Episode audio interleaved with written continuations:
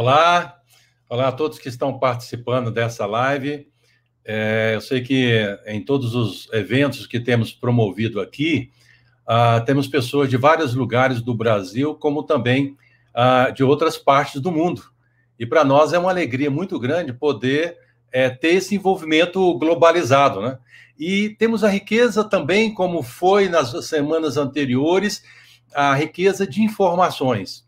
Ah, nesse evento, nós vamos dialogar com pessoas colegas nossos que atuam no contexto europeu. Aí nós vamos ouvir um pouquinho sobre avanços, ah, alguns desafios que nós temos na realidade ah, da Europa, pessoas que estão aí, daqui a pouquinho vão entrar, como a Clotilda da Albânia, reverendo Marcos Azevedo da França, reverendo Disseu da Espanha e também reverendo Humberto ah, da Itália. E você que está nos acompanhando, você coloca o nome da sua cidade, do seu estado, de onde que você é aqui no chat, como também posteriormente, havendo perguntas, pode colocar no chat, mais do evento do meio para frente, nós vamos tentar responder algumas das perguntas que forem feitas por aqui. Quero registrar aqui a ah, pessoas de Juiz de Fora, Minas Gerais, Cachoeira de Maca, Macacu, do estado do Rio, a Cariacica, Alexandria do Rio Grande do Norte, a Rondônia, né? Pessoal de Vilhena. Ah, temos aqui pessoas é, de Maria Inês, Vitória, também Espírito Santo, até também da, da própria Itália, é, Espanha, Goitacazes, Santo André, e daqui a pouquinho a gente vai falando o nome das outras pessoas. Mas e aí você vai colocando de onde você é. Mas eu queria aqui convidar aqui a nossa missionária Clotilde, missionária da Agência Presbiteriana, para dar uma breve saudação e aí a gente vai dialogando. Seja bem-vinda, Clotilde. Porchandetia, muito obrigada. Saudações da Albânia. É um prazer poder estar com vocês através desse e-mail e espero que seja uma benção poder ouvir o que Deus está fazendo nas nossas vidas e nas nossas terras. Joia, obrigado. Vamos agora sair da Albânia e vamos lá para a França com o reverendo Marcos Azevedo. Seja bem-vindo. pessoal. Que alegria estar aqui participando desse evento e esperamos que seja uma grande bênção para todos nós e que você seja ainda mais encorajado a se envolver com a obra missionária. Falando aqui diretamente da França.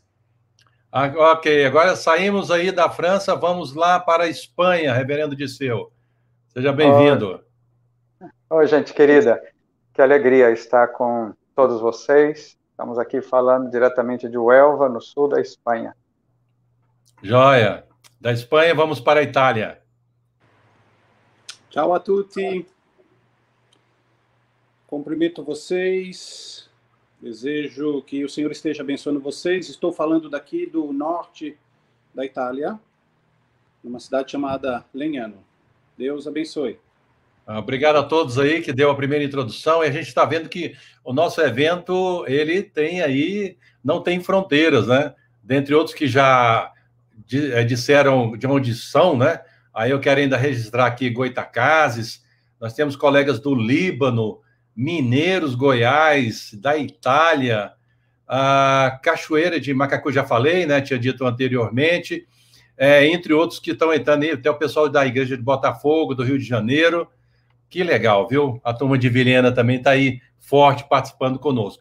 Mas não esqueça que a sua pergunta ela é muito importante e queremos usar esse tempo para buscar o máximo de informações que for possível e provocar em cada um de nós um amor maior em proclamar o amor de Deus no continente europeu.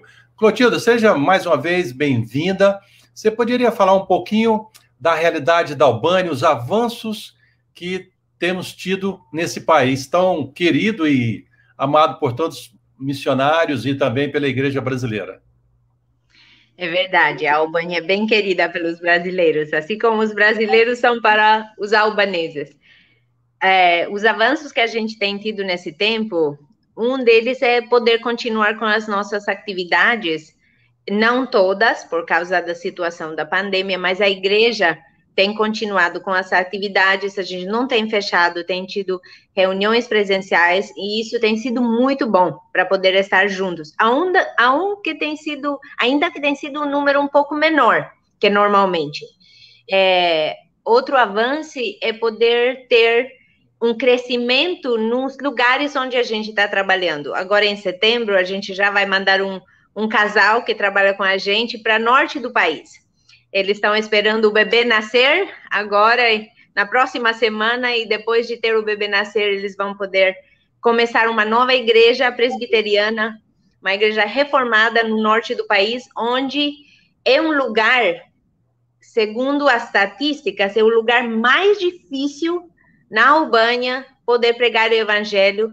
Ali são 100% muçulmanos, então é um lugar bem difícil, então muita oração por isso. Outro avanço é que a gente logo vai poder continuar com o nosso com nossa congregação, que é, a gente já tinha começado o trabalho, mas por causa do é, da pandemia a gente tinha parado e as pessoas estavam tentando vir na nossa igreja para poder participar e a gente vai continuar agora de novo em setembro com outro casal que trabalha com a gente, uma benção e também nós estamos com os planos, porque aqui na Albânia funciona assim: o trabalho funciona principalmente quando começa o ano escolar. Até terminar o ano escolar, tem uma, uma variedade de atividades que durante o verão muda um pouquinho. Então, agora em setembro, a gente, quando começa a escola, a gente começa com os nossos cursos que fazemos na fundação, que são cursos não só para ajudar ou abençoar a comunidade, mas também poder é, construir relacionamento, pregar o evangelho e poder ajudar nas necessidades que a comunidade tem. Também a gente vai ter uh, projeto de saúde, que tinha é, no ano passado não aconteceu por causa da pandemia, então a gente já está no programa para acontecer esse ano em outubro, então esse tem sido uma benção poder, especialmente com a situação que a gente tem, tem muitas pessoas que precisam, é, porque as pessoas estão com muito medo, então ajuda a ter médicos, ter pessoas que podem encorajar, sabe? É, ajudar. Outro crescimento é o trabalho da igreja reformada, porque quando começou o evangelho na Albânia, é, vieram muitas denominações, e no início as denominações não não se conheciam, era só igreja. Mas com os anos passando, é, surgiram diferentes denominações. E o que tem acontecido agora é ver um crescimento da igreja se fortalecer na palavra de Deus, tentar de uh, ver o que a Bíblia diz. Então, esse tem a, nós como igreja estamos trabalhando com outros pastores é, reformados e com outras igrejas reformadas aqui. Então, esse tem sido um avanço muito bom para poder ver igrejas e pessoas que crescem fiel na palavra de Deus.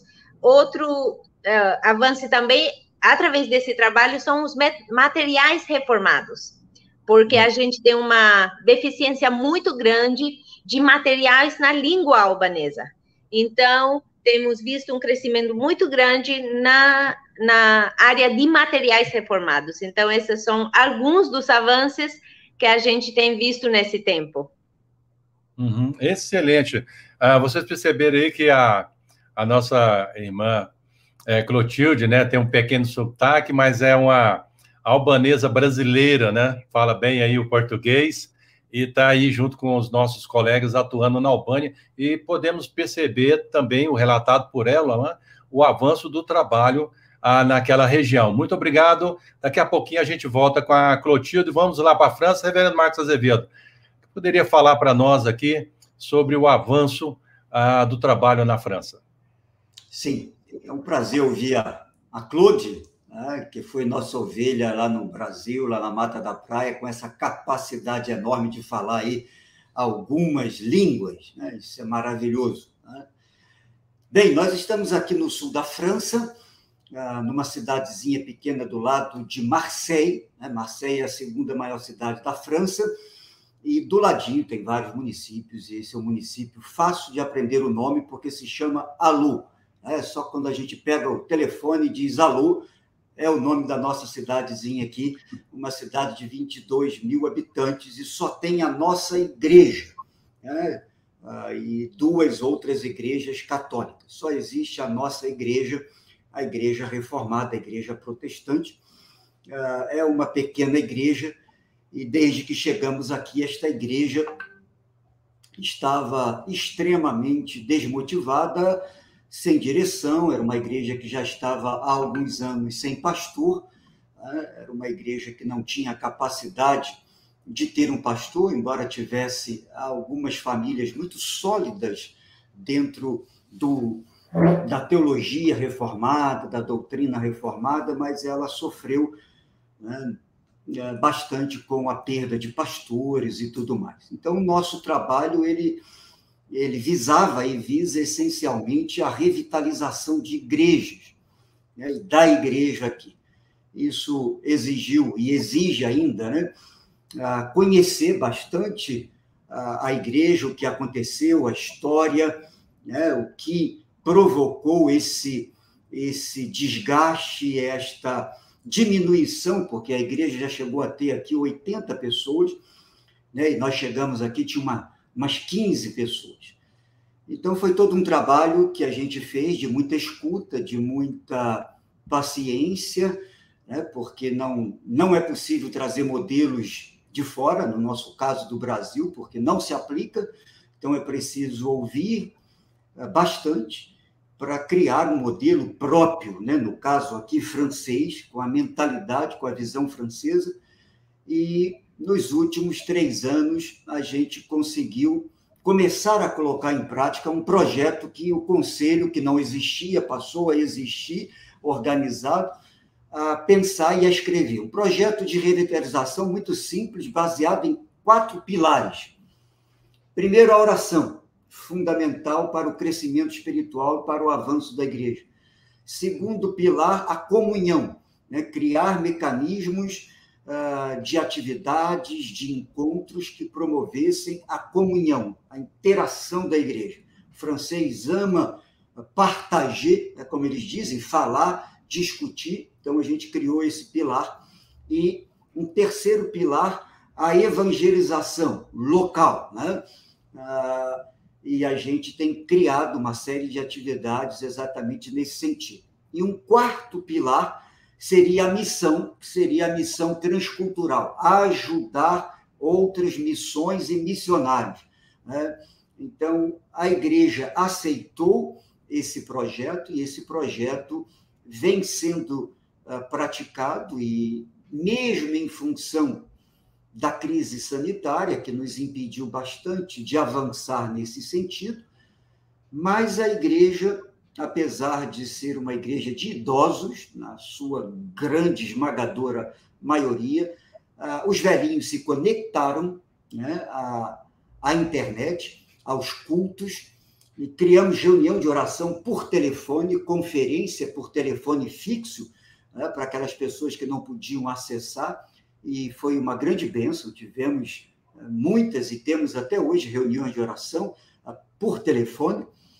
A frequência ao culto online aumentou bastante né, com, com a crise, e sempre que podíamos, fazíamos cultos presenciais, sempre que o governo permitia. Com isso, a gente tinha uma presença eh, bem significativa online e presencial.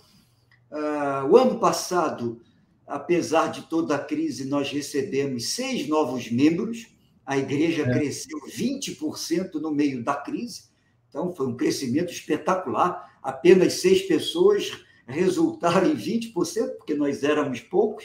Né? Uh, hoje a igreja conta com 36 membros e uma frequência de 40, 45 pessoas quando todo mundo vem, quando todo mundo está presente. Né? E este ano, se Deus quiser, agora no início do novo ano escolar, como a Claude disse, esperamos aí, entre outubro e novembro, receber mais cinco membros tá? Ah, da igreja. Gente que chegou à igreja neste ano. E a gente está muito feliz com isso. Iniciamos nessa perspectiva aí ah, da evangelização local, ah, um curso de discipulado, com só dois alunos, mas uma grande bênção. Um a gente está formando para poder replicar esse estudo de discipulado, e o outro é para o crescimento e para a formação dele mesmo. Né? Então, a gente está muito contente com isso. A crise sanitária ainda nos restringe enormemente, porque nós tínhamos aqui uma série de boas atividades bem criativas. Por exemplo, ah, um dos nossos presbíteros, ele é chefe de cozinha, e nós criamos um curso uh, Cozinha e Fé. Tá? Então, aos sábados, nós oferecíamos curso à comunidade, e eles vinham, participavam do curso, aprendiam um prato, e durante o curso a gente ia introduzindo perguntas e respondendo à luz da Bíblia. E no final, ah, nós sentávamos à mesa, orávamos, eu falava do significado da refeição segundo o Evangelho e tínhamos ali o tempo né, à mesa para conversar, para discutir. Né? Uma refeição francesa dura pelo menos uh, três horas à mesa, né? então a gente tem tempo para discutir, para uh, realmente, de alguma forma, testemunhar. Isso a gente não tem podido fazer, como uhum. outras atividades, né? mas no meio da crise a gente distribuiu uh, uma literatura própria para a, a crise sanitária e nós conseguimos colocar em praticamente 100% das casas né, e apartamentos aqui da cidade. Né? 22 mil pessoas, talvez aí umas 9 mil residências. Então, foi uhum. uma grande benção, uma atividade que fizemos durante a pandemia, com pequenos grupos de, de distribuição. Né? Então, foi uma atividade muito interessante. Isso resultou em muito retorno, ligações e, inclusive, uh, um casal que está frequentando a igreja e que já se decidiu a se tornar membro da igreja deste trabalho. Né? Maravilha. Então, isso é uma grande bênção no meio da crise, ver a igreja avançando, ela está firme, sólida, né? pequena, mas sólida, e contando sempre com a graça uh, do nosso bondoso Deus. Amém. Obrigado, Marco. Daqui a pouquinho a gente volta, dando boas-vindas aí o pessoal de Praia Vila Velha, né? Espírito Santo, a gente chegando aí também de Guarulhos, Cuiabá. Nossa, tem muita gente aqui chegando aqui participando de Manaus, ó. Manaus, Lagoa da Prata. É, temos aí também pessoas de ah, bom, Cuiabá já falei, né? A Igreja Presbiteriana do, do Rio de Janeiro, e aí a turma de, de novamente aí. Vamos agora ouvir um pouquinho aí o, com o reverendo Dirceu, da Espanha, falando um pouquinho do avanço do evangelho nesse país. Seja bem-vindo aí, reverendo. Ah, que oportunidade maravilhosa poder contar notícias eh, distantes, mas que ao mesmo tempo estão é, tão próximas do coração de cada um. Né? Gente querida, desde a nossa agência missionária, como as igrejas que estão sempre apoiando é, os campos missionários e apoiando a cada um de nós é, ao redor do mundo, não é? Ah, Para falar um pouco de avanço, sempre tem aquela curiosidade, por dizer de alguma forma, né? como estamos nesse tempo de pandemia. Aqui nós estivemos é, com paralisação, lockdown das atividades somente nos dois meses e três semanas, onde é, o governo realmente colocou, e na Espanha foi bastante radical. Ah, então, desde o início de junho do ano passado até agora, nós estamos com as atividades não normais, mas quase normais, né? à medida que se guarda a distância, que se tem que abrir as janelas para ventilação, e, e paralisar certas atividades que não são permitidas, então nos impede a estar no totalmente normal. No entanto, e também o uso da máscara, né?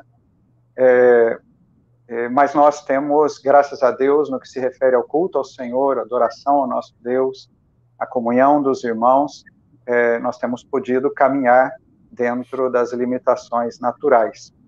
É, Pensando no avanço, eu gostaria de primeiro contar é, do avanço da Igreja da Espanha, é uma obra iniciada pela a PMT no final, no, no, tempo ainda de junta de missões estrangeiras, no final dos anos 80.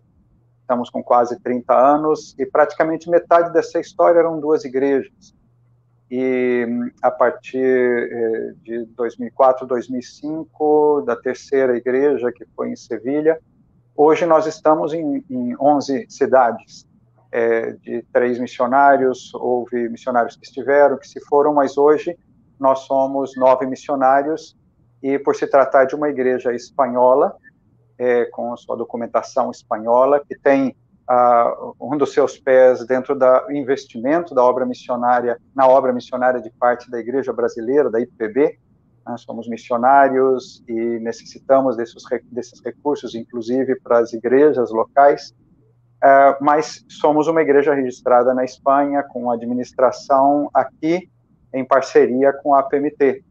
E estando em 11 localidades e já com alguns campos e com necessidades, nós diríamos que a nível é, numérico de congregações, de pequenas igrejas, é, nós temos caminhado, é, diria, na abençoada contramão da realidade espanhola sobre a religiosidade do espanhol. Há 20 anos, um pouco antes da nossa chegada aqui, que temos 18 anos, se falava na Espanha em algo como 5%, 4, 5% de ateus e um número superior a 80% de católicos, e a igreja evangélica com menos de 1%.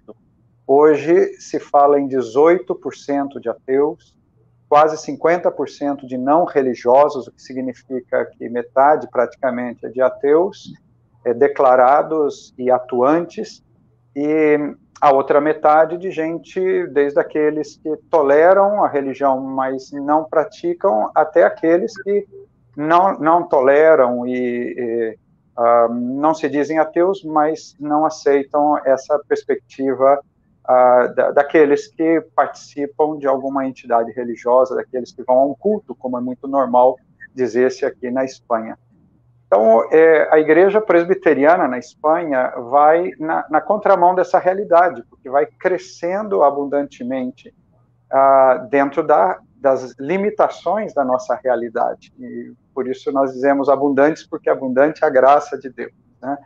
E nós louvamos a Deus pelas oportunidades e portas abertas. A Igreja da Espanha, antes de vir aqui para a nossa localidade, eu gostaria de dizer que a Igreja da Espanha tem, além do culto ao Senhor, do ensino da palavra, da pregação fiel da palavra, a Igreja da Espanha tem ministérios, como na área de prisões, como visita às prisões, visita aos hospitais, ah, é, é, na, no ensino religioso nas escolas, é, é no auxílio às necessidades no continente africano, com investimento missionário e apoio a a entidades, principalmente de socorro a crianças. Nós temos atividades para mulheres, atividades manuais, nós temos atividades eh, esportivas ou socioeducativas para adolescentes, para crianças. Nós temos uh, o treinador de futebol que está trabalhando com clube oficial nas categorias de, de baixo, né, nas categorias de base, é, de clube. É, nós temos a, a, atividades é, e graças a Deus, Deus tem ah, dado essa criatividade, esses dons e talentos aos nossos pastores, às nossas as esposas dos pastores e a irmãos das nossas igrejas.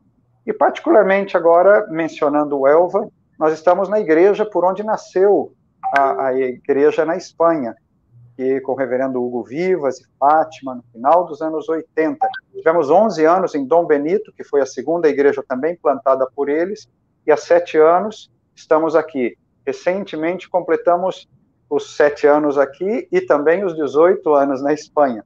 E na igreja de Uelva, é uma igreja localizada num bairro obreiro, como se costuma dizer aqui, né? um bairro é, de trabalhadores, por dizer de alguma forma, braçais.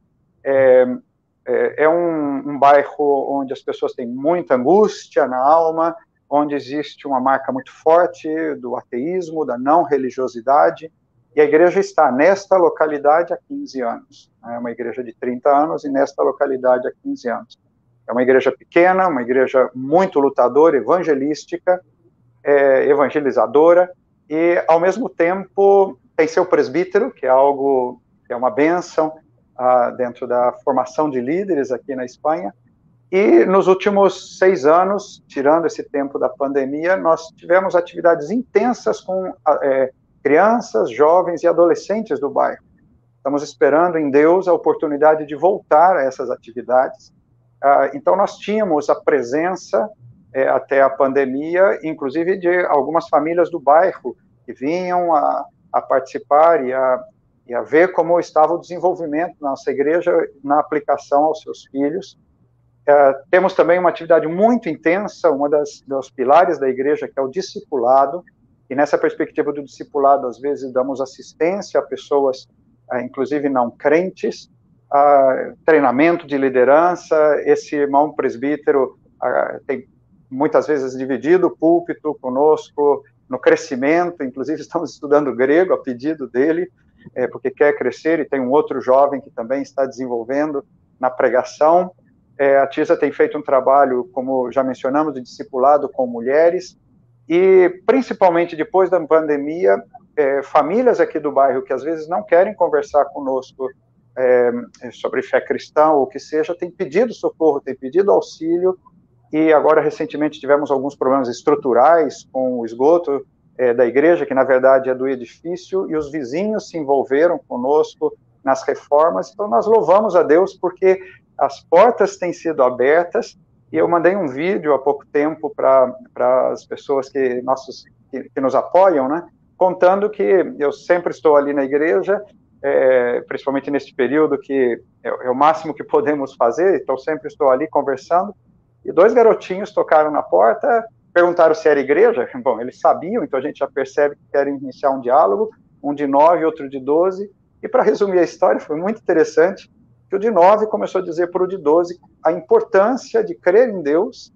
e a, e a angústia, ele não disse angústia, ele disse eh, que estava bravo de ver tanta gente dizendo que não tinha nada que falar de Deus, porque Deus é importante. E eu fiquei assombrado, e ao mesmo tempo participei da conversa, pudemos falar de Cristo, o uhum. garotinho de 12 parece que ficou meio confuso, e, e mas depois eh, concordando com a gente, e essa é a oração, talvez um das últimas é, destaques que eu gostaria de dar aqui, o, o desejo nosso de que Deus derrame um avivamento, toque no coração da população, como fez com esses garotinhos, é, e que eles se aproximem e busquem ao Senhor tocados a partir do próprio coração. Ótimo, excelente. Agradecer essa primeira palavra introdutória da Vera Disseu, como os outros colegas, aqui também, também no registro de pessoas de Utinga, na Bahia, São Caetano, São Paulo, Paraíso, Minas Gerais, Caçapava, São Paulo, Marabá Paulista, Juazeiro, uh, do Ceará, Natal, Recife, Paraguai, Salvador, puxa, Teresópolis, São Gonçalo, Campo Limpo Paulista, é, Catanduva. Ah, que legal, viu? Saber que vocês estão aí acompanhando é, essa live. Eu gostaria de desafiá-lo, né, para que você possa fazer aqui, colocar no chat aí, Séries Goiás, é, colocar as suas perguntas, né? Vamos agora saindo da Espanha, vamos lá para a Itália com o reverendo Humberto, falando um pouquinho sobre o avanço do trabalho na Itália. Seja bem-vindo, reverendo. Muito obrigado. Um grande abraço para todos vocês que estão seguindo essa live.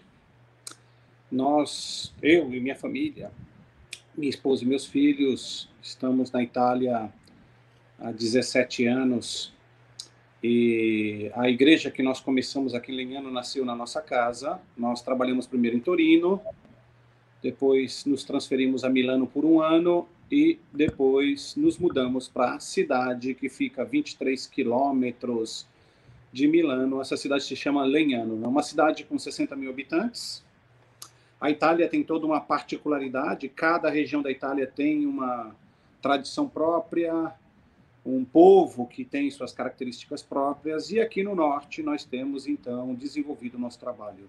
Atualmente a nossa igreja é, em Lenhano ela tem 40 membros.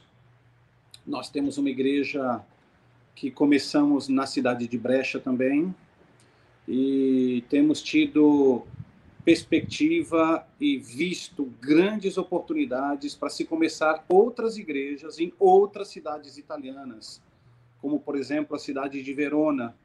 Temos tido contato de muita gente do Vêneto, que é a região de Verona, e uma região que eu sempre olhei e sempre tive certeza que se a nossa igreja se estabelecer em Verona, sem dúvida nenhuma, é, ela vai poder estar atendendo várias pessoas. A nossa igreja aqui, ela tem uma característica mista, ela é uma igreja completamente italiana, temos é, muitos italianos, mas temos pessoas também de outras nações que têm participado das atividades da nossa igreja. Nós estamos trabalhando atualmente para que a igreja ela tenha um reconhecimento pleno Prima parte que a gente está lutando aqui é a questão burocrática do local próprio, que a comune, a prefeitura que reconheça é, a nossa presença, que o local seja um local de culto, e a gente está trabalhando para isso. Os obstáculos são muito grandes, mas estamos trabalhando para regularizar isso. Segunda regularização seria do ponto de vista do governo. Nós pretendemos entrar com um pedido para que o governo italiano reconheça no caso, a nossa igreja em território italiano. Hum. Tudo isso depende de muita burocracia, de custos e de muita oração. Então, peço que vocês orem por isso. Na igreja de Brecha, nós tivemos assim diversas situações de abre e fecha. Foi uma das regiões muito é, tocadas pelo problema do coronavírus, mas a igreja reabriu e as as atividades têm retomado, têm caminhado, nós temos tido aí a presença de pessoas e planejamos agora no mês de setembro retomar todas as atividades. Nós estamos vivendo esse mês de agosto aqui na Europa é o mês mais mais, digamos assim, o clímax das férias aqui é o mês de agosto. As atividades na nossa igreja elas funcionam somente no culto domingo de manhã e no mês de setembro, a partir da segunda semana, as atividades elas vão retomando a normalidade. Uhum. Em relação à brecha, eu peço que vocês orem. O custo ministerial é alto. Esse ir e voltar são 120 quilômetros todos os domingos. Nós temos a necessidade de ter a presença de novos missionários aqui na Itália. Essa necessidade é muito grande. Sejam pessoas que possam é, de verdade se adaptarem, amarem o povo, amarem o trabalho e se dedicarem completamente na extensão do reino de Deus aqui. As oportunidades na Itália elas são muito grandes. Nós temos menos de 1% de evangélicos no país. Existem estimativas conservadoras que dizem 400 mil evangélicos, outras dizem 540 mil evangélicos. Enfim, nós temos menos de 1% de evangélicos na Itália e a presença de igrejas evangélicas também muito reduzida. A maior parte dessas igrejas evangélicas presentes em território italiano, elas são igrejas é, pentecostais. Não acredito ainda que nós tenhamos aí aproximadamente 150 presbiterianos. Nós temos a nossa igreja, nós temos o trabalho em brecha, temos também outros trabalhos que têm começado na Itália com a Igreja Reformada Americana. Temos tido bom contato, bom relacionamento com esses irmãos também. E na área da música, na área da teologia, em todas as áreas, nós temos aqui na Itália hoje um terreno, podemos assim definir, virgem para ser explorado. Uhum. Nós temos trabalhado na igreja com, uh, com difusão da, do, do, pensamento de tradição reformada e confessional. Nós temos uma página web nós temos um grupo é, no YouTube, nós estamos difundindo tudo isso e é através de toda essa difusão que nós temos visto grandes resultados aqui. Então, a área de maior crescimento na nossa igreja tem sido através das mídias sociais. Uh, dentro da igreja também nós temos começado a ver que tem surgido crianças cada vez mais. Quando nós começamos, passamos a maior parte da nossa do nosso início aqui na Itália, sem crianças presentes na igreja. Graças a Deus, atualmente, a nossa igreja tem tido crianças. Dentro da igreja, nós temos aí o privilégio de poder compartilhar com vocês que a igreja fez um, uma assembleia na qual elegeu duas pessoas para presbíteros, que devem ser ainda oficializados como presbíteros. Nós temos também trabalhado aí é, na formação de algumas pessoas dentro da própria igreja, que têm se dedicado a estudar a área teológica, e acreditamos que o futuro ele é muito promissor, sob todo ponto de vista, dentro do território italiano. Então, eu agradeço, peço que vocês orem pela Itália. Uma outra coisa importante que vocês devem colocar em mente, a Itália é uma nação é, secularizada, Uh, talvez vocês tenham a imagem, porque o quartel-general da Igreja Católica é aqui, mas é importante que vocês saibam que isso tem pouca influência na vida cotidiana dos italianos. Então, a maior parte das pessoas aqui vive um catolicismo folclórico, praticamente. Uhum. Orem pela Itália, que Deus os abençoe. Amém. Obrigado aí pela primeira palavra introdutória da Verena Humberto. É, quero encorajar vocês aí é, fazer as perguntas no chat para a gente continuar. Vamos voltar lá para a Albânia com a Clotilde. Clotilde, você poderia falar um pouquinho é, diante desse pessoal que está nos acompanhando aqui? Aliás, me permita, antes de você falar, é, eu estou vendo aqui no chat que tem alguém comentando pela Chiesa Presbiteriana da Itália. Talvez seria interessante colocar o endereço aqui, né, do Facebook, né, é, do site, e também os outros colegas, né, da Albânia, França, e assim todo mundo pode saber onde encontrar a localização e os trabalhos que você desenvolve. Mas voltando para Clotilde. Clotilde, se hoje tem um, alguém despertando para servir a Deus na Albânia, quais as possibilidades e oportunidades que surgem havendo um vocacionado? A Albânia é um país bem pequenininho, mas com muitas oportunidades para pregar o evangelho. A gente está fazendo o trabalho no capital, que é Tirana.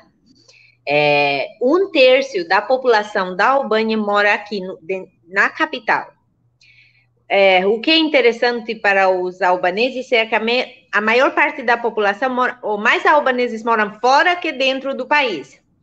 Então, não é só a Albânia, são os Balcãs, é, Itália tem um número muito grande de albaneses, Grécia e outros países ao redor da gente. Uh, eu não falei na, no avance, mas também tem, é, nós em setembro vamos ter três batismos, que são de três crianças, que é a primeira é, vez ter batismos de crianças na nossa igreja. E por que isso é importante? É porque dois desses são filhos de cristãos pós-comunistas é, no sentido cristãos que foram convertidos depois de comunismo. Então, a nossa igreja começou 10 anos atrás, mas quando nós pensamos em plantação de igreja na nossa região, a gente pensa em 15 anos o mínimo para começar uma igreja. Então, é, ter é, crianças nascendo dentro da igreja, essa é uma novidade e uma benção muito grande. E é também um desafio, porque nem, é, por exemplo, uma das crianças que vai ser batizada, só a mãe é crente, o resto da família não são. Uhum. Mas deram a permissão de batizar a, a, a menina, porque é uma menina. É, é difícil, é difícil em todo lugar. E cada lugar tem as particularidades. A Albânia foi um país que viveu 45 anos baixo comunismo, foi o primeiro país no mundo a se declarar ateu. É, então, a geração que está agora é uma geração de pais que não praticaram religião, são filhos que falam de Deus, mas não conhecem Deus.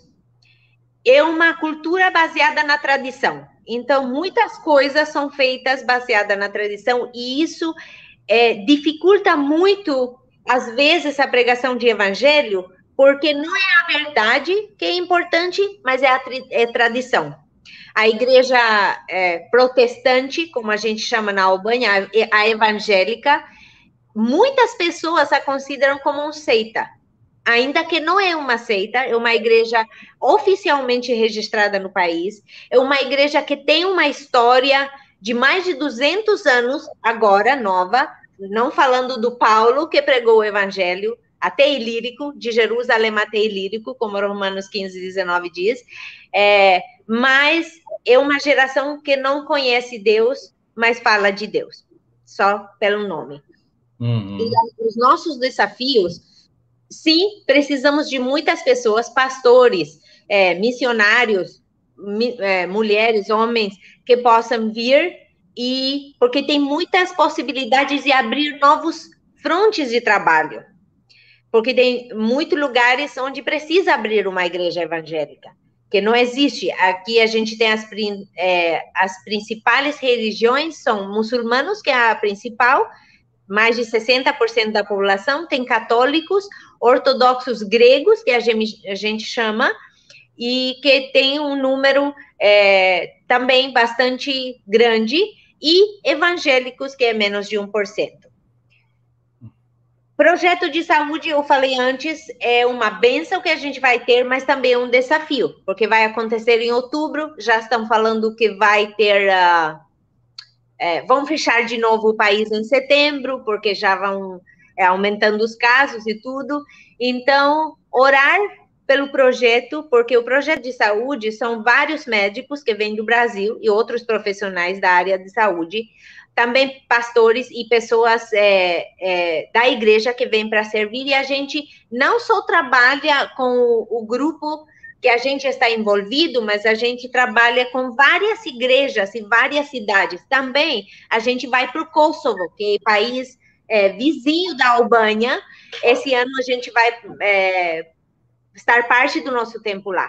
Então, orar para que todos aqueles profissionais, profissionais que estão se preparando, que já compraram passagem, que possam vir e que essas duas semanas que a gente vai ser de trabalho seja de benção e, a, e também que a proclamação do evangelho não, era, não se, seja só serviço de saúde, de corpo, mas que a pregação de evangelho seja eh, muito forte e que alcance a alma Uhum. Outros desafios, eu falei dos cursos, os cursos que a gente faz, porque a gente tem a Fundação Presbiteriana Albanesa e tem também a Igreja Porta Aberta. Através da fundação, a gente faz um trabalho que tem muita é, é, mais acessível para o povo, porque se você fala que o curso vai ser na igreja, muitas pessoas ficam assim, ah, igreja.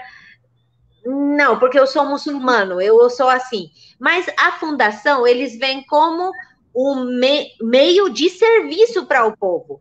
Então, a gente faz curso de inglês, curso de computação, de violão, tem até cursos, tinha, nesse momento não estão acontecendo, mas cursos técnicos de hidráulica, eletricidade, carpinteria, para poder ajudar jovens, as pessoas, para se melhorar, se capacitar melhor, seja para encontrar um trabalho ou andar melhor na escola.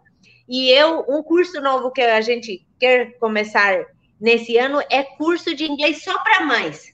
Porque as mães, às vezes, são muito deixadas para trás, elas se ocupam muito com muito trabalho e querem aprender. E esse ano, na escola albanesa, inglês vai começar desde o primeiro grau, que se, significa é um desafio maior para pais e para também as crianças. Então, é muito importante esse trabalho, mas também o nosso relacionamento com essas pessoas, para poder é, ter uma abertura de pregar o evangelho e alcançar essas famílias. É, outro desafio que a gente tem aqui é ter o nosso local próprio. Aqui na Albânia, ainda que a Albânia é um dos países mais pobres da Europa, o custo de comprar um terreno, de comprar um edifício, parece que está morando na Alemanha, ou pior, porque a Alemanha, sabe, o standard é melhor. Então, aqui é muito caro. Então, orar para que o Senhor nos dê o nosso local próprio, porque não é muito fácil. É, às vezes, a, o local onde a gente trabalha não está legalizado completamente. A gente pode ter que mudar e outras coisas. Ah, eu falei que a gente vai ter os trabalhos divididos, a nossa equipe vai estar trabalhando em vários lugares, ainda que juntos, é. orar para esses trabalhos, esse começo, é. começo do trabalho, porque é, o Senhor dá muita sabedoria, que o Senhor nos dê muita sabedoria e discernimento como desenvolver o trabalho, como ser é, sábios nas nos, nos nossos relacionamentos e como a gente se envolve na, na, na comunidade. Uhum. Seminário teológico reformado, aqui está no início, mas precisa muito, precisa muito, porque quando nós não temos uma boa, um bom discipulado, quando a gente não conhece como deve a Bíblia, a gente não anda muito bem. Então, é, é muito, muito, muito necessário. Ah, então, obrigado. esses seriam alguns do, do, dos desafios que nós temos nesse, nesse tempo, nesse período. É, a gente está percebendo aí, conversando, com, ouvindo a Clotilde, que uh, valeria até uma live só com ela, porque é tanta, tanta oportunidade que nós temos, né? Mas a gente está com um tempinho limitado aqui e certamente a, a Clotilde teve uma oportunidade de o material que ela apresentou através do Instagram, né? Ela falou um pouco do projeto dela, está no site da PMT em formato, além do vídeo, em podcast. Então você pode ouvir um, um pouco mais desse trabalho, eu acho que vale a pena uh, vocês dialogarem e buscar um, uma conversa. Obrigado, viu, Clotilde? Muito importante o que você disse. Eu quero ir lá agora para a França com Marcos Azevedo, e como a gente tem um tempo limitado, ah, vamos ah, tentar estabelecer um, um, um, três minutos para cada um, pontuando especificamente, porque também está surgindo um monte de perguntas aqui. Que bom. Ah, agradecemos a todos que têm assistido aí a live. É, Deus abençoe ricamente a vida de vocês. Bem, com relação aos desafios, são muitos, é, muitos. Ah, destacando do ponto de vista da denominação, né? nós somos uma pequena denominação de 40 igrejas, uh, então nós precisamos muito de visão missionária, a denominação precisa de visão missionária, a denominação precisa de obreiros, de pastores, urgentemente, é uma falta de vocação aqui, por isso a parceria entre a IPB, através da APMT, e a nossa denominação aqui. Para vocês terem uma ideia, nós temos uma, uma faculdade de teologia muito bonita, bem estruturada, e nós louvamos a Deus por ela e também agradecemos quando chegamos a 8, 9, 10 alunos por ano no máximo. O corpo docente é de altíssima qualidade, inclusive tem um brasileiro, é, mas falta obreiro. Então, essa é uma dificuldade enorme. Né? Uh, o trabalho da revitalização de igrejas. As igrejas estão morrendo, igrejas de idosos. Né? Então, esse é um, um desafio enorme. E uh, o trabalho de plantação de novas igrejas. Temos alguns trabalhos de plantação de igrejas, mas a gente precisa avançar muito nessa área. Do ponto de vista da igreja local, aqui de Alô, onde a gente está trabalhando, nós precisamos Uh, e temos né, alguns desafios pela frente. O primeiro deles é exatamente este, de tornar a igreja, pela graça de Deus, jamais pelo, pela força do nosso braço, mas de cooperar com isso, uh, uma igreja autônoma, capaz de se manter do ponto de vista financeiro, do ponto de vista da sua, do seu material humano e do ponto de vista da sua autocomunicação e assim ter o seu pastor nativo. Né? Esse é um grande desafio. Nós precisamos de, de casais novos, né? desesperadamente de casais novos, e casais novos que vêm com suas crianças, com seus filhos, adolescentes e jovens. Esse é um desafio enorme. A Priscila se ocupa das crianças, mas a gente tem pouquíssimas crianças, três e duas que não vêm mais depois da pandemia, né? só ah, uma que vem, e os primos quando eles estão aqui visitando os avós e tudo mais. Né? Então, é um desafio enorme para a gente ter eh, crianças aqui.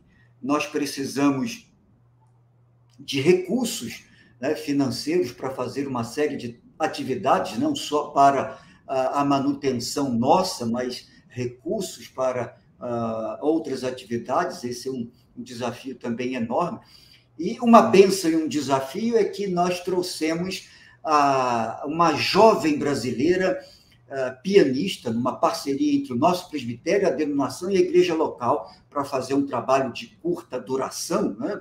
e ela veio para cuidar da música da igreja, utilizando a música como instrumento de evangelização.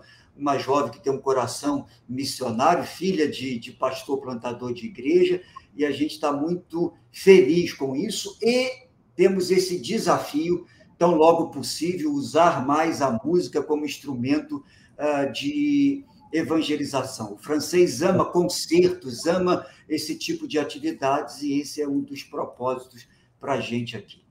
Ótimo, obrigado, Marcos. O reverendo Dirceu, lá da Espanha, aí uns três minutinhos para falar sobre o desafio, na realidade, do seu projeto.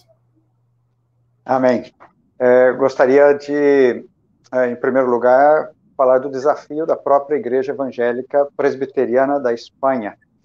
É um, uma denominação nova, mas tem sido a única referência, segundo o que temos escutado, e já há anos trabalhamos aí dentro da, da liderança da igreja, junto com os demais colegas e demais irmãos, é, pastores é, presbiterianos que chegam de outros países, e alguns, ontem mesmo tive uma conversa com um pastor presbiteriano, reformado, mas bem, é, aqui da Espanha, e a palavra deles é que a referência a presbiteriana que eles têm tido é a IEP dentro da Espanha. Existe uma outra igreja muito antiga, que é a junção de várias igrejas e eles também, várias denominações reformadas, e eles também se apresentam como presbiterianos, mas são liberais.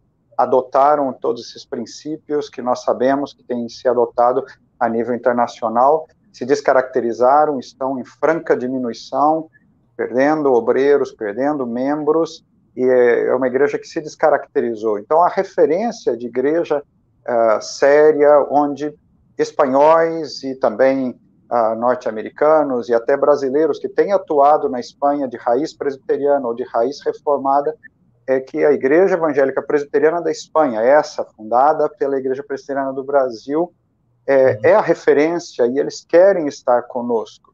conosco. Então, é, o investimento que a Igreja Presbiteriana do Brasil, a PMT, as igrejas locais têm feito nos obreiros presbiterianos, nos nossos missionários, nas igrejas locais, ah, não só é, visa a evangelização local, que é fundamental, conversão de pessoas, que é essencial, testemunho do nome de Jesus e pregação fiel da palavra, que é a essência da igreja, mas também a referência para muitos outros que querem unir-se, querem estar apoiados, muitos chegaram aqui sozinhos e querem estar apoiados e caminhar com presbiterianos, com gente como nós. E a Igreja Presbiteriana do Brasil sabe muito bem o que é isso. Então, minha primeira parte seria é, é apoio a isso, a, a, a Igreja Presbiteriana da Espanha. E a segunda, a nível local, que eu creio que falo em nome de todos os obreiros daqui, europeus, ah, e como o pastor Marcos ou a Claude já disseram, é, necessitamos do investimento a nível pessoal, é, pessoas que venham por é, talvez um tempo breve apoiar-nos e ajudar-nos, e aqui a nível local, oração, é, clamando ao Senhor que possamos voltar às atividades normais evangelísticas, que receber os jovens, adolescentes, os vizinhos na igreja, é, é, finalizando esse tempo eh, tão difícil né, da pandemia, uh, e também uh, que o Senhor derrame esse avivamento, toque nos corações.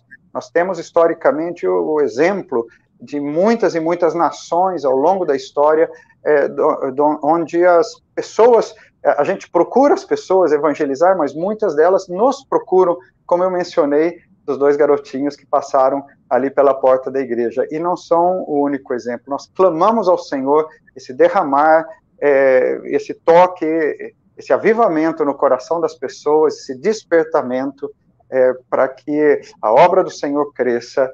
Ah, e a Espanha necessita de obreiros, um país é, tão carente, com o ateísmo crescendo tão abundantemente e assustador, com o cristianismo é, que seria tradicional diminuindo, já chegando, é, já perdendo quase 50% daqueles que se declaravam como parte disso, está a igreja evangélica é, em crescimento e a igreja presbiteriana em franco crescimento. E esse é o nosso desafio, que Deus nos abençoe. E a nossa gratidão à Igreja do Brasil, à Igreja Presbiteriana e à PMT. Amém. Vamos para a Itália e três minutinhos para o reverendo Humberto falar dos desafios da Itália. Muito bem, os desafios que nós temos aqui na Itália atualmente, o primeiro deles, eu poderia chamá-lo de autonomia, não? Que o nosso trabalho aqui, do ponto de vista da igreja local, ele possa atingir uma autonomia. Autonomia seria aquela igreja que consegue é, administrar com os seus recursos de entrada e de saída, que ela consegue manter aquele padrão. Nós estamos é, orando, caminhando para que a gente consiga atingir, no caso, essa autonomia que ainda não chegou. Nossa igreja, a diferença da igreja do Reverendo Marcos, ela tem uma composição é, majoritariamente de pessoas. Creio que as pessoas da minha faixa etária elas não são muitas. Nós temos muitas pessoas de 40, 30 anos e temos também um número é, de crianças pré-adolescentes e de crianças pequenas. É, no mês de setembro, nós vamos batizar dois recém-nascidos gêmeos de um casal da nossa igreja. Tem chegado muitas crianças. Podemos dizer, então, que o que a nossa igreja não tem são é, pessoas é, idosas, não? Mas as pessoas que fazem parte da nossa igreja hoje, elas são majoritariamente aqui, que é classificado aqui na Itália, operários, não?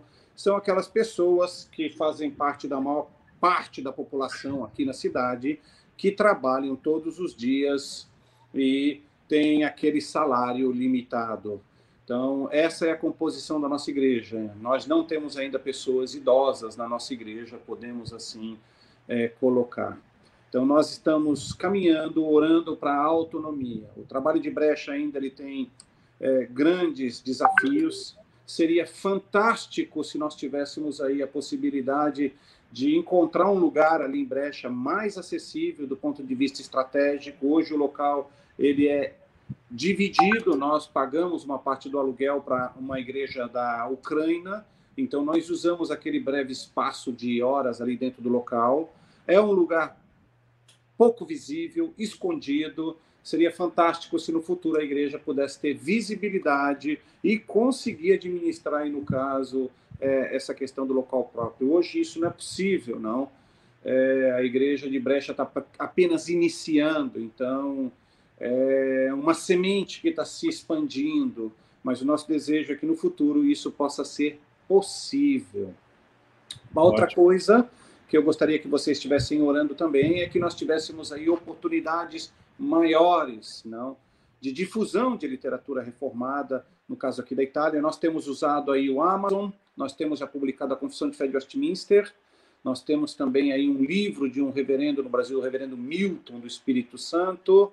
Seria fantástico aí se os irmãos escritores aí no Brasil também é, que tivessem desejo de terem os seus livros publicados aqui na Itália pudessem entrar em contato. Que Deus Ótimo. abençoe. Amém. Muito obrigado. Nós já estamos aí caminhando para finalizar. E aí eu quero chamar a Isabela, que selecionou algumas perguntas.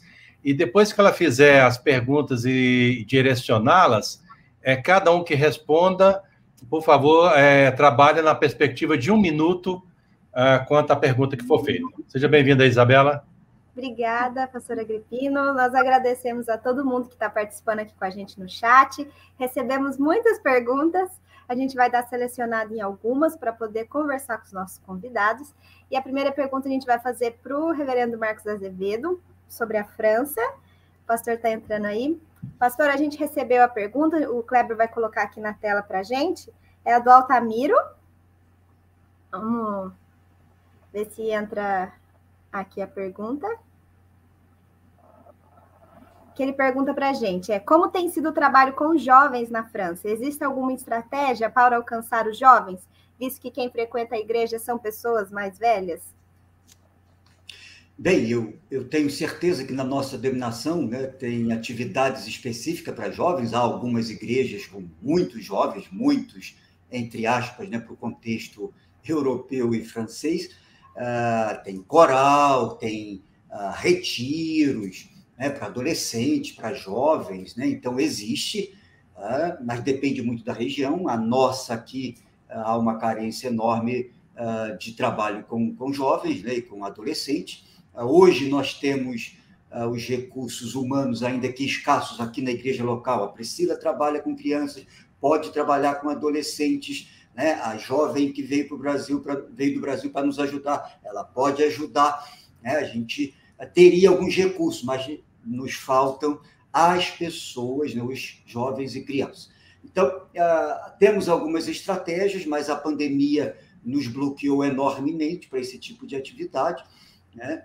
Uh, mas existe, pela graça de Deus, existe algumas igrejas que fazem um bom trabalho com os jovens. Né? Muito obrigada, pastor. A gente vai conversar agora também um pouquinho com o pastor Humberto, da Itália. Pastor, uma das perguntas que a gente recebeu aqui é sobre se o senhor pudesse falar um pouquinho mais sobre o reconhecimento da igreja, né, presbiteriana reformada na Itália, né? Como vocês são a pergunta aqui da Vera, né? Como que é o reconhecimento da igreja na Itália, como vocês são reconhecidos, como que também é essa é, a pessoa, né, o italiano, ele recebe a fé reformada aí, esse diálogo que vocês têm, se é bem recebido, como que conta um pouquinho mais para a gente sobre isso? Então, quando a gente fala de reconhecimento aqui na Itália, uh, tem a ver com a liberdade, não? A liberdade no Brasil é uma coisa, a liberdade na Itália é outra, a liberdade em cada nação europeia ela é vista de uma forma muito peculiar. Nós somos reconhecidos na Itália como uma associação de promoção social. Então, esse é o reconhecimento. Dentro da associação de promoção social, nós somos uma igreja evangélica. Então, nós somos reconhecidos pela cidade metropolitana de Milano como essa atividade. Mas, para ser reconhecidos pelo Estado italiano, é necessário apresentar um pedido formal em Roma para a República Atualmente existem aproximadamente 14 entidades religiosas reconhecidas na Itália. Então, a diferença do Brasil, que qualquer um vai lá e tem uma liberdade, digamos assim, passada de plena no Brasil, na Itália existe todo um caminho burocrático para ser seguido. Mas nós somos sim já reconhecidos, esse daí não é um, um, um, um obstáculo, no caso. Nós estamos caminhando para o reconhecimento pleno do ponto de vista é, federativo, ainda que isso vai levar alguns anos. Quanto à presença, nós já estamos presentes na comune e estamos na cidade onde a gente está e estamos trabalhando para que tudo isso seja, no caso, é, feito de uma forma legal. Joia, pastor, muito obrigada pelo seu esclarecimento aqui a respeito da igreja na Itália. A gente vai conversar agora com o pastor Dirceu, que atua ali na Espanha. É, nós é, recebemos aqui uma pergunta da Ana Quitéria sobre as estratégias de evangelização na Europa, pastor, mas o senhor pode falar mais é, especificamente sobre quais as estratégias vocês têm usado aí na Espanha, né, para evangelização, visto ser um país assim mais secular, né? Então, como que vocês têm feito essas estratégias de evangelização? É, uma vez um missionário me contou uma história de um país onde ele esteve que tinha uma forte influência não só secularizada, secularização, mas também é, de um ateísmo forte no coração de parte da população. E, e um policial que os viu entrando num, num lugar e os escutou falando, depois se aproximou deles e foi tomar um café com eles e disse: Eu me senti confuso porque eu vi algo muito forte em vocês que a mim me parecia espiritual, me parecia, me parecia Deus, mas eu não creio em Deus. É, eu gostaria de, de é, deixar essa, essa ilustração como o exemplo estratégico que tem vivido em toda a Europa, em toda a Espanha e aqui entre os evangélicos, é relacionamento.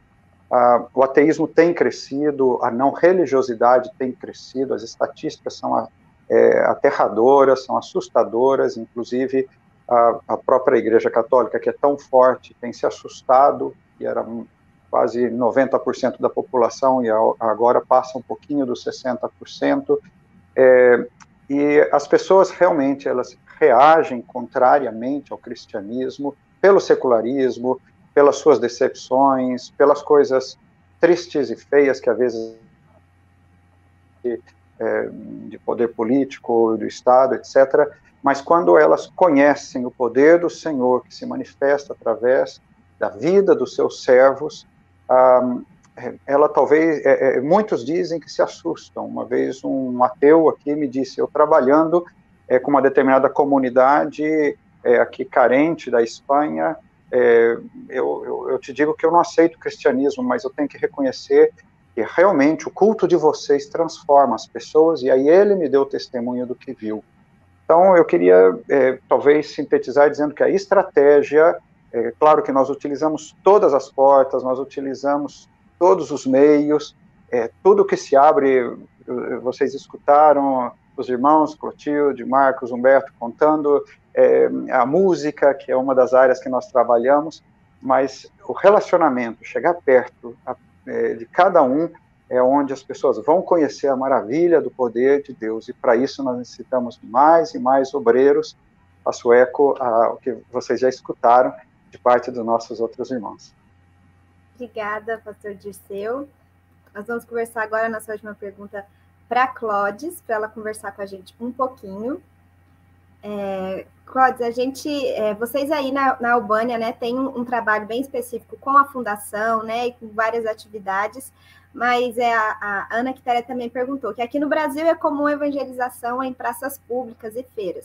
Essa estratégia pode ser aplicada à Europa ou predomina o, evangelho, o evangelismo pessoal?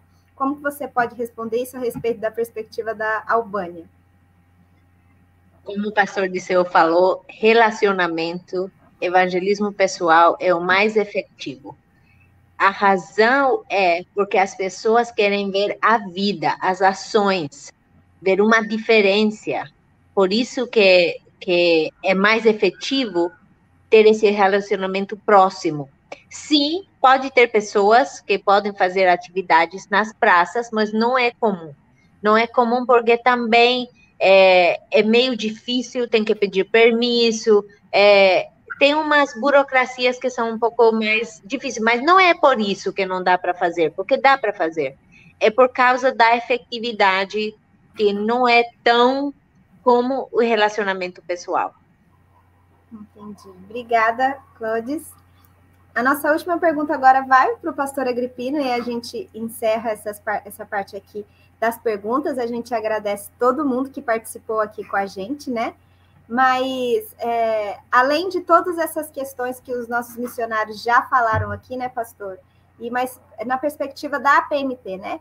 Quais são as maiores necessidades atual na Igreja da Europa, né? Dentro da visão global da PMT e o que ela deseja também para o continente europeu. Bom, é, uma das coisas que eu tenho falado em algum dos eventos que se nós comparássemos, por exemplo, do lado direito da minha mão aqui, o continente africano, e do lado esquerdo o continente europeu, olhando exclusivamente a perspectiva do evangelho.